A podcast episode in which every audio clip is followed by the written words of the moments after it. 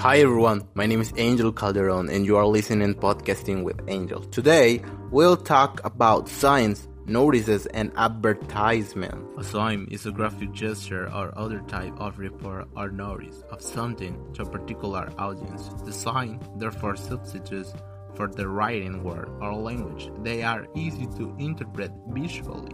What we really want to know is where did signs come from?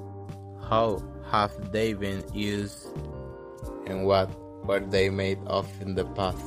First introduction to sign is in the time of the Greeks and Romans. They were a great help at the time because people didn't yet know how to speak. Signs were used to identify businesses such as taverns and workshops. At first, wood, leather, stone, or metals were used to make them. In 1389, King Richard III of England enacted a law that every establishment selling beer should place sign in front of its building. Soon, signs appeared with logos that included lions, dragons, coats of arms, and other popular symbols of the time. In the 16th and 17th centuries, signs were created with hand-carved wood, wrought iron, and gold leaf.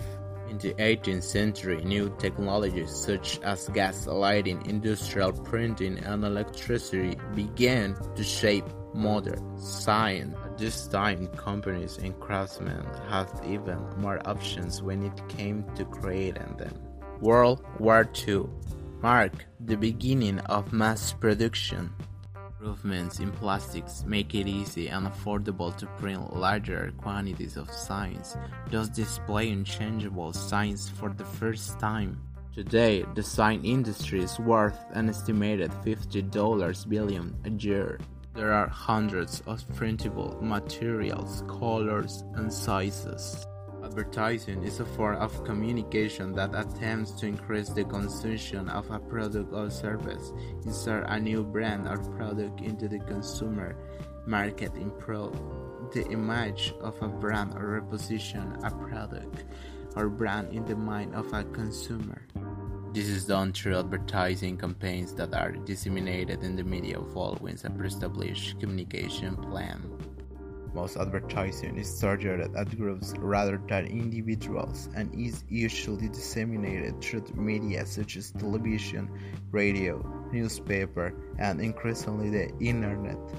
Advertising has two objectives dependent on the advertiser's preference, targets, or market demands. First, advertising ideally informs the consumer about the advantages of a given product or service, highlighting the difference with respect to other brands. Second, advertising seeks to psychologically incline the motivational balance of the subject towards the advertised product so that the probability of the consumer purchasing the advertised object or service increases thanks to the advertisement. In terms of advantages, advertising creates a sense of credibility, quality, and permanence of legitimacy. It can generate drama and human interest by presenting exciting or attractive people and situations through images and symbols that simulate desire. The main disadvantage of advertising is cost, of course. Costs vary by million, with television commercials being very expensive to produce and place. In contrast, print and digital ads tend to be much less expensive. Along with cost is the question of how many people an ad actually reaches.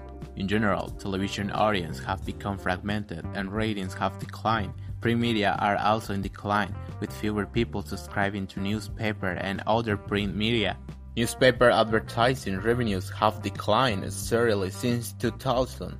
More and more people prefer digital sources for news and entertainment. A notice is a formal means of communication. The purpose of a notice is to announce or display information to a specific group of people. Notices are generally meant to be pinned up on specific display boards, whether in schools or in public places. Notice issued by the government appear in newspapers. A well-written notice must inform the readers about the five W's. What's going to happen? That's the event. where it will take place, when it will take place, who can apply or is eligible for it, whom to contact or apply to. Goodbye. See you next